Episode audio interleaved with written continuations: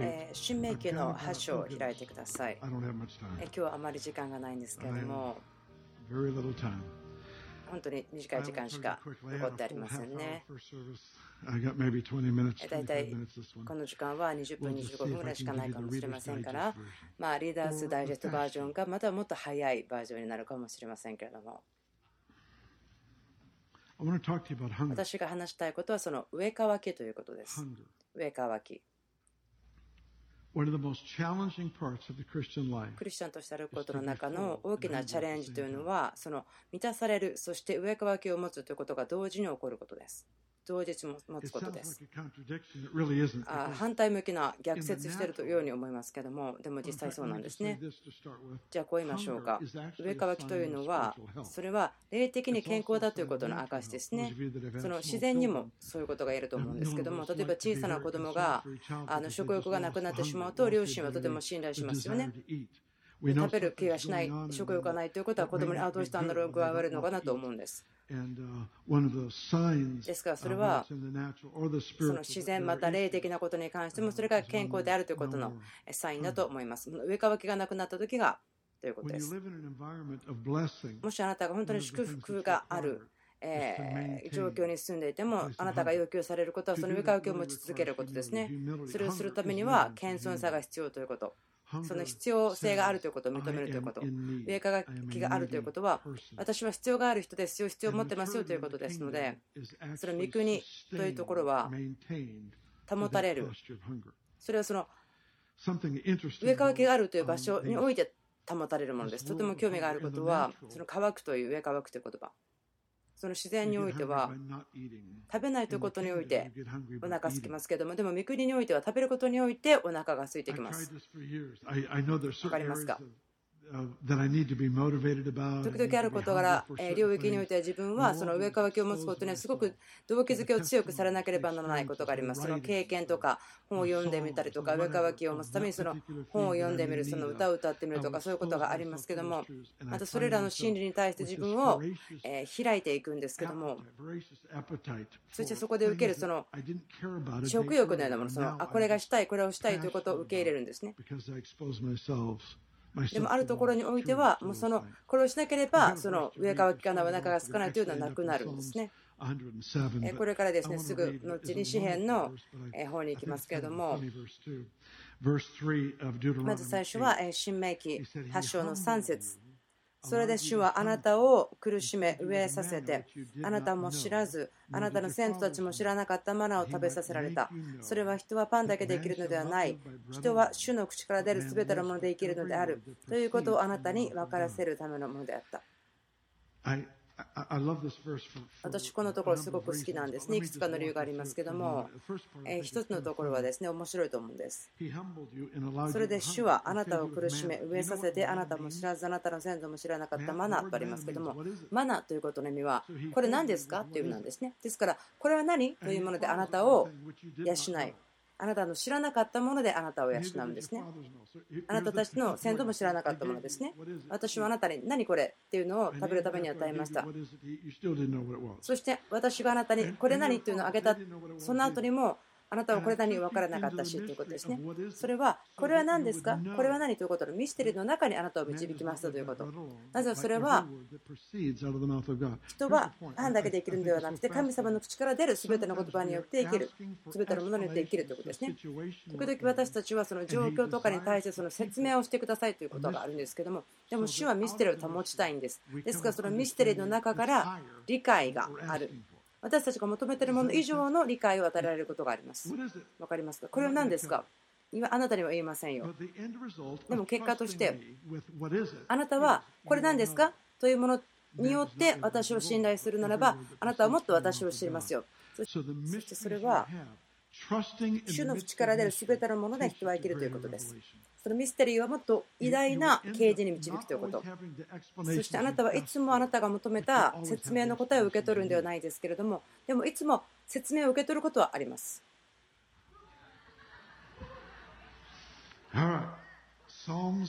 はい、えー、詩編の107編。詩編107。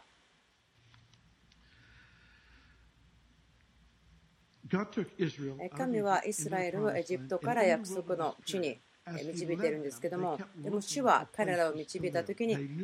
民は住む場所を探していました。それはもうすでに町があって、ブドウ畑もすでに作られていて、果樹園もすでにそこにあって、そこに人が住んでいるけれども、敵が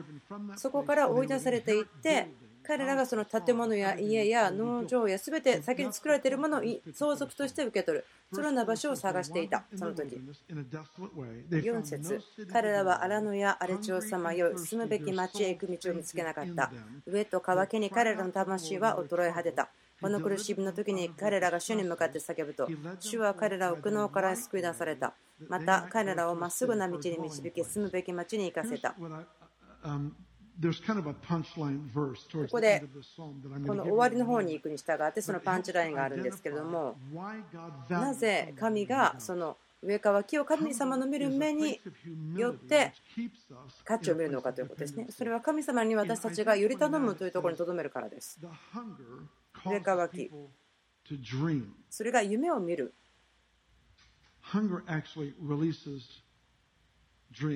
その上かわきということは夢を見ることになります。望みをなくしたものとか、その期待とか広がるとか前進とか、えそのようなことに対してまたその仕事が反映するとか増加するとか結婚が力づけられるとか家のこととか人々がそれらの夢とか幻ビジョンをなくしてしまった。でもそれは上かわけもなくしてしまったんですね。求めていって打ち破りを得て答えを受け取るということもできなくなってしまったんですね。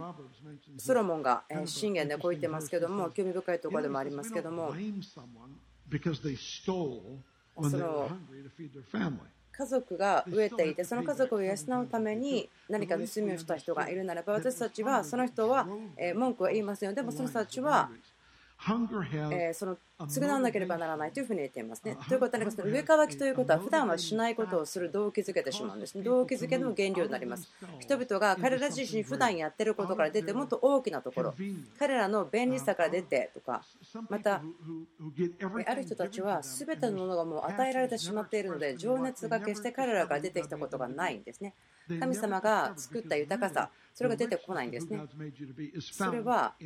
こういうところにあるんです。情熱の中とか上かわきの中とか、またそれらを追いかけていることの中にありますから。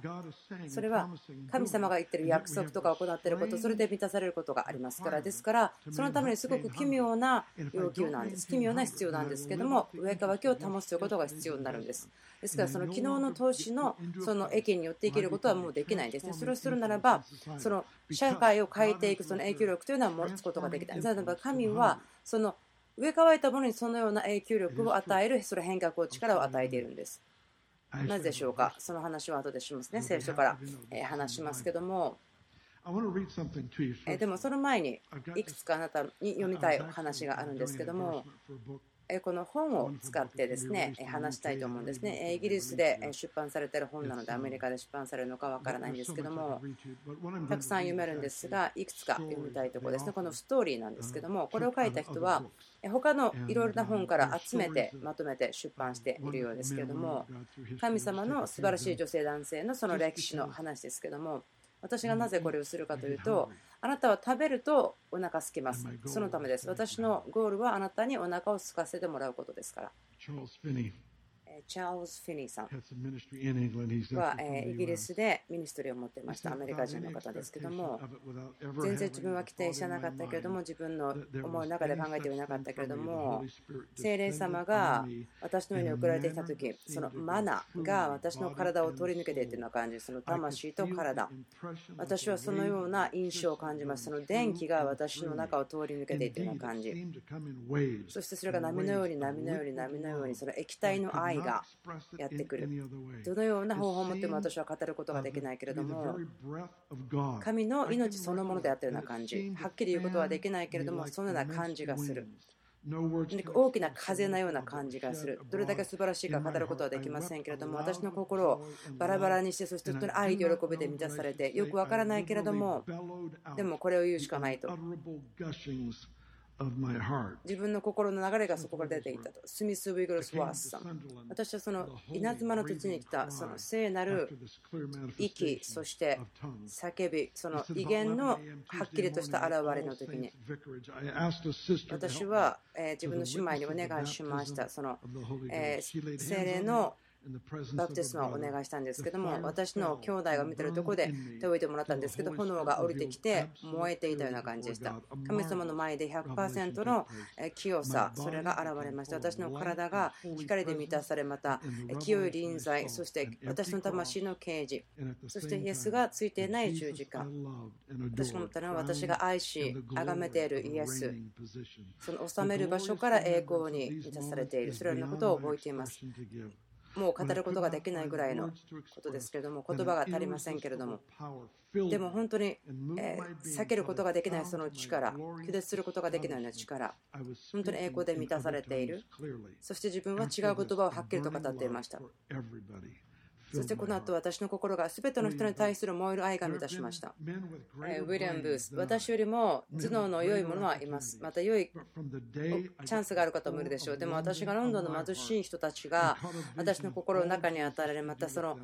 イエスが彼らと共に何ができるかということが分かった瞬間、私は決めました、決断しました。その時に神がその時そこにあったウィリアム・ブース全てを得たということ。今日の救世軍に何か力があるとすれば、神が全ての私の心の愛を受け取り、そして私の全ての意思を受け取り、私の人生の全ての影響力を用いてくださったからである。D.L. ムーディ私はいつも神に叫び求めました。それは霊で満たしてくださいということ。ある時私はニューヨークに座っていましたけど説明することができません。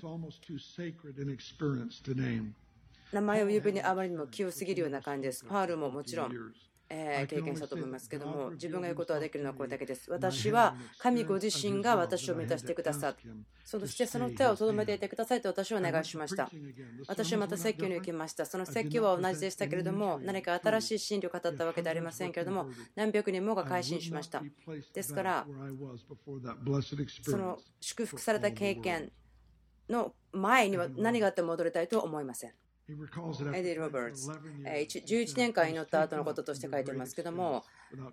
その時とか場所に限定されないところに引き上げられて、そして神との交わりの時間がありました。語ることができない喜び、そしてその驚き、そして神、全能の神ご自身の臨在。そして私は顔と顔を見て話す時に預かりました。人が話すように話しました。友達のように話しました。その前には私がその夜すごく恐れましたけれどもでもその時からは恐れを持ちませんでした。私がその震えるので私の兄弟が私が病かと思って私を起こしましたけどもでもその時から毎晩1時ぐらいに起こされましたけどもどのようなものだというふうに言うことはできませんけれどもただ言えるのは神のものであるということ。そしてそれは私の本質をすごく変えました。そして物事を違う光で見ることができそして神がこの土地にいるこの世にいるということが分かりました。ここだけではなくて、すべてのところに、ジョージ・ジェフリーズ、ひざまずいて日曜の朝に乗ってました。取りなしていました。9時ちょうどでしたけども、神の力が私の上に訪れ、そして神の命を受け取りました。電気で充電されるような経験といいましょうか。そしてまるで私の手が最も力強い乾電池にこう触っているような感じでした。神の霊によって私が覚醒されて、そして私癒されました。ある方たちは私の個人的な証話を聞いたことあるかもしれませんけども、神とのそのエンカウンターの話聞いたかもしれませんけども、その電気が私の体を流れたような感じ、その 3, 3日間それがあったということでしたけども。I lost it. I'll just tell you what it was. 私が自分の話をしましょうか。多くの人は知ってますね。ラインハルト・ボンケさんですけども、本当に今、今日生きている方の中で最も素晴らしい人方たちの何だなということができると思うんですけれども、ジョージ・ジェフリーさんという方の家にその偉大なイギリスのリバイバリストなんですけど、その方の家に寄る勇気があったんですね。行かなければならないと思ったそうなんですけども、ジョージ・ジェフリーさんは知っていました。誰かが来て、その祈ってくださいということを知っていました。彼はその死のところについていましたけれども、すぐ、え主と共に一緒になる、ちょっと前だったんですけども、でもそのこの時そのまだ若者だったんですけども、ジョージ・ジェフリーさんが彼に手を置いて、分与をしました。そのライハンドル・ボンケさんに対して、分与の祈りをしました。そしてその彼が、本当に国々、この多くの場所を本当に影響を与えていますけども、でその次の日にジョージ・ジェフリーさんは亡くなりました。私、皆さんにこれらの話を読んだんですけども、これらの話を読むのはすごく私楽しむんですけども、いろんな国とかまして神様が働かれる方法ですね。最近読んだ本なんですけども、自分の iPad に入れてるんですね。自分のジャーナルみたいにしているんですけど、ジョン・ジュレイクさんのものなんですけども、本当にそれを読んでいて、とても心動かされますね。その彼が持っているその理解とか深い理解です。私をもっと上かわきを与えています。それを読むことによって上かわきが増し加えていきますね。それはそのテーブルについて食べるのを決めるようですね。そしてそれは上かわきという賜物になるんです。神様の賜物。そしてこれは私が信じているんですけども、その聖書が言っていることだと思うんですね。霊の貧しい者は祝福されている幸いであるということ。それは貧しさというのはその必要性、また神様により頼むということを表していますね。私がそれを学び、またこの世代がそれを学ぶためにも祈っています。とてもチャレンジだと思いますけども、例えばどのようにしていつも満たされていながらまたその同時に上乾きを持ったままいること。その豊かさという場所にいながらでもあなたがいつもその必要を持っているというところにとどまるということ。ダビデがこう祈りました、えー、だと思うんですけども場所ちょっと忘れましたでもダビデが祈ったんですけども覚えてください。ダビデはこの地上の中で最も豊かだった人と思えるぐらいかもしれません。でもダビデはこう言いますね。神様私はすごく貧しいしすごく必要があるんですどれだけ持っていることが持ちすぎになるんでしょうか？その霊的なことを話していますね、まあ、例えばお金とか自然のこと言うかもしれませんがじゃあどれだけ持っていたら持ちすぎですか？ということができますね。その成功している方たちがいますね。でも主はあなたを祝福すると言ってますね。その富の意向がされると約束してますね。もう必要がな必要がなくなるとこまで祝福しますよと言っているですからどれだけ持っていることが持ちすぎになるでしょうか？あなたがもう信頼しないよ神様をと言ってしまったらもう多いかもしれません。ある人にとっては10億円かもしれません。でもそれは関係なんです信仰から離れてしまっては神を喜ばせることはできません。そして信仰は信頼の表れです。ダビデはこう言いましたね。その上乾いて貧しいもの。何が起こりましたか？彼はもうすべて恋がありましたか？ら、いろんなもの豊かに豊かに持ってましたね。もう極端なぐらい持ってましたね。神様との関係ですね。恋もありました。神様の喜びが彼の人生にありました。でもダビデは場所がありました。それは上か脇を持つという場所ですね。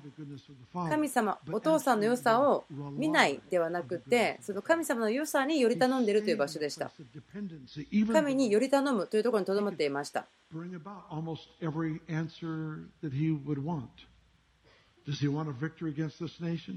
もうほとんど彼が祈った祈りには神が答えられるような、またはその彼が自分が持っている富によってそれをすることができるような状況だったにもかかわらずですね。私が信じているのは、私が信じているのは、ちょっと今マイクの接触が悪いんですけれども、はい、大丈夫でしょうか？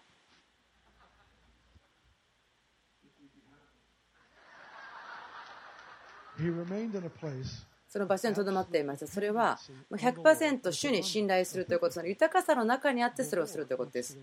主は豊かさを解き放したいんですね。またそのビルディングとか、またその物質的な見くりのことを言ってるわけではなくて、そのまもちろん満たしとかね、その超自然的な満たしも含めていますけども、私が話しているのは、その心の望み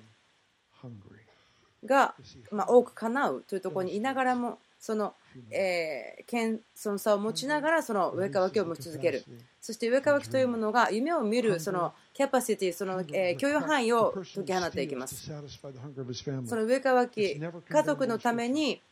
えー、盗みをした人は決して罪に定められないと書いてありますねその私先ほど言いましたけどもその安全なところから人々が踏み出すためにその上かき、ハンガーは必要なんです。とても重要ですね。この次のシーズンのために、その、えー、上かきをすることができる賜物とありますけども、それをもっと人たちに主は祝福を流そうとしてますね。彼らが見たことがないもの、また願ったこと以上に、どのようにしてあなたは主の祝福を受け取りながら、正しい場所にとどまりますか？それは上かきを持ち続けることです。もっともっともっとという上かきをする、そしてもっともっと増加するということの上かき。詩篇の107の33に行きたいんですけども、主は川を荒野に、水の湧き上がるところを潤いのないところに。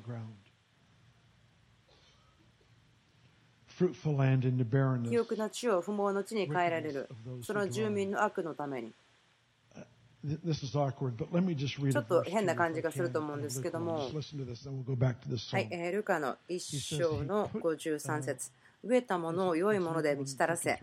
飛ぶものを何も持たせないで追い返されました。飢えたものを良いもので満ちたらせ、飛ぶものを何も持たせないで追い返されました。神様が飛んでるものを嫌うんですか？そうではないんですけども、神が好まないのは、その持っているものによって、え満足しきってしまって、その上か脇を持たなくなってしまったもの、そしてその謙遜に歩かなくなってしまったものということですね。ですから、詩篇の107の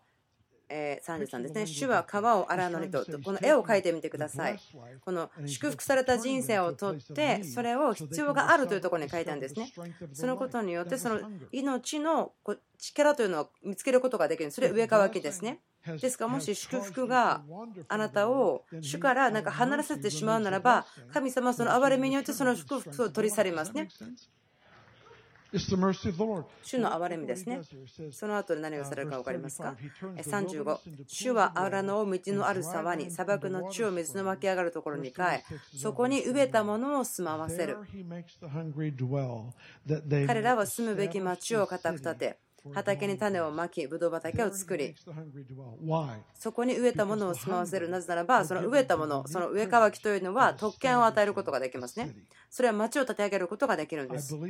私が信じています。けども、これは予言的な宣言だと思います。この私たちの時代に対して、私たちが主が言われていることを聞くべきだと思いますね。そのグループの人たちがいますね。それは常に神様この町を祝福してその救い出してくださいと。いうふうに言うならば分かりますか？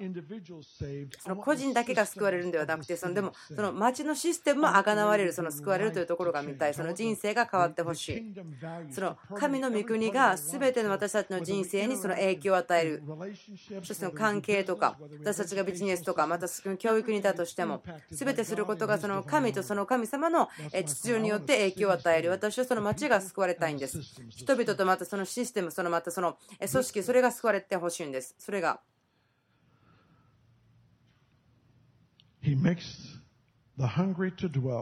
そこに植えたものを住まわせる。彼は彼らは住むべき町を固く立て植えたものを住まわせ、そして彼らが住むべき町を固く立てることができる。どういうことでしょうか？主は町の 運命とか、またその、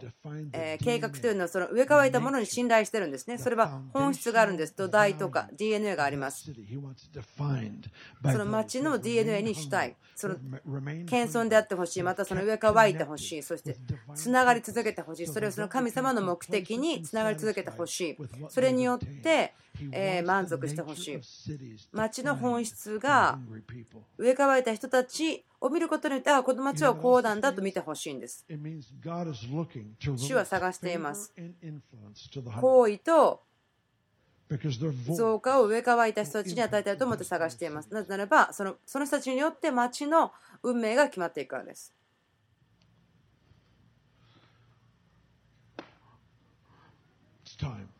はい、時間ですけども、あゆの終わりが近づいてきました。いや、冗談です。冗談ですよ。はい、でも今日はここで終わりになると思います。どうぞお立ちください。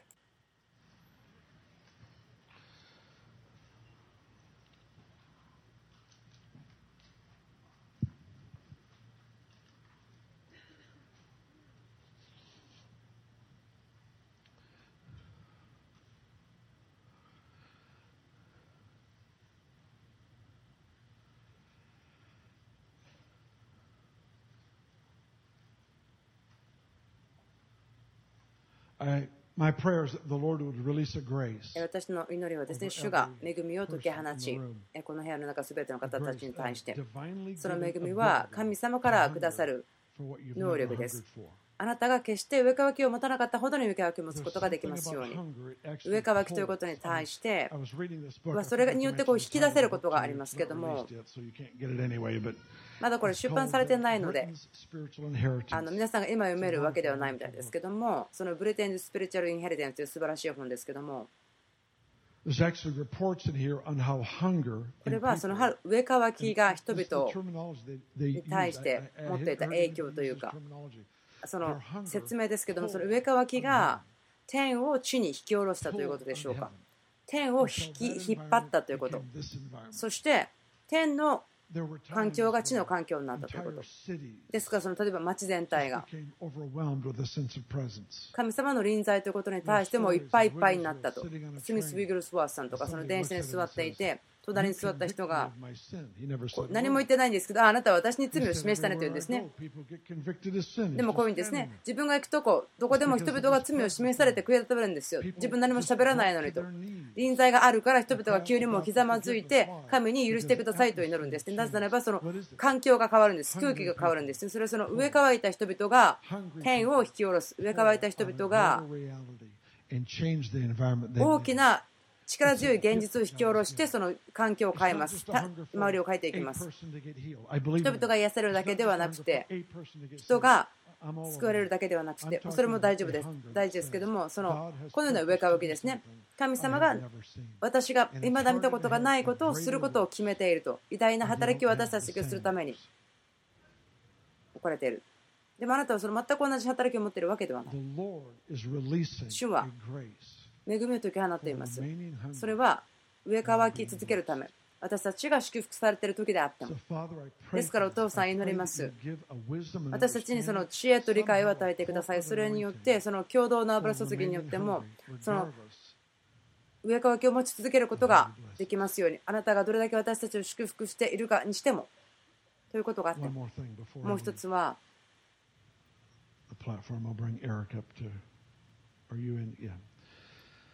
もう一つは、そのこの部屋のたちの中にまだ主を知らない方がいるかもしれませんけれども、でも、この部屋にいる人すべてがイエス・キリスト、主と関係があるようになってほしいなと思うんですね。それが主の最も偉大な奇跡ですから。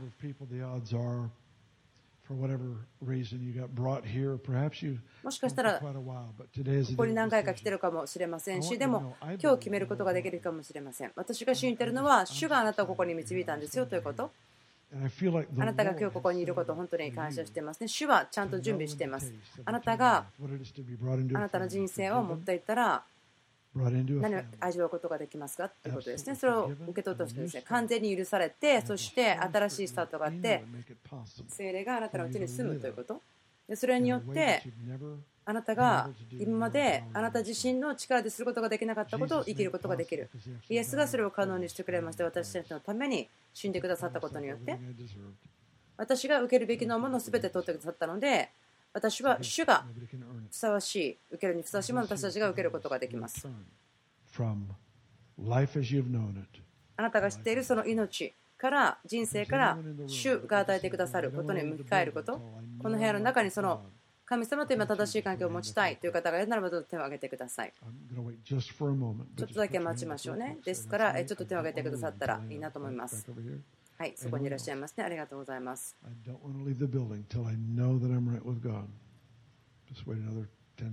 あと10秒ぐらい待ちましょうか。はい、ありがとうございます。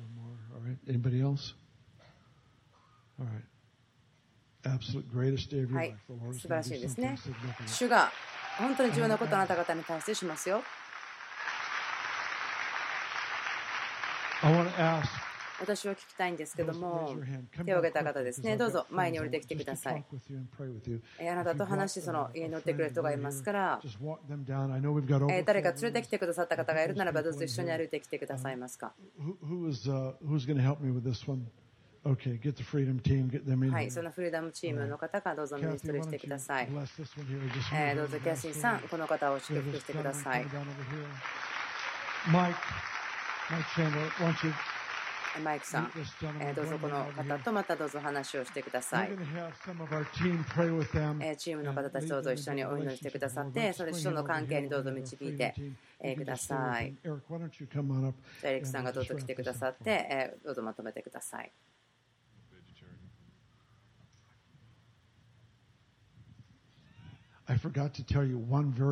もう一つ一つ重要なことがあったんですけど忘れました。ごめんなさい。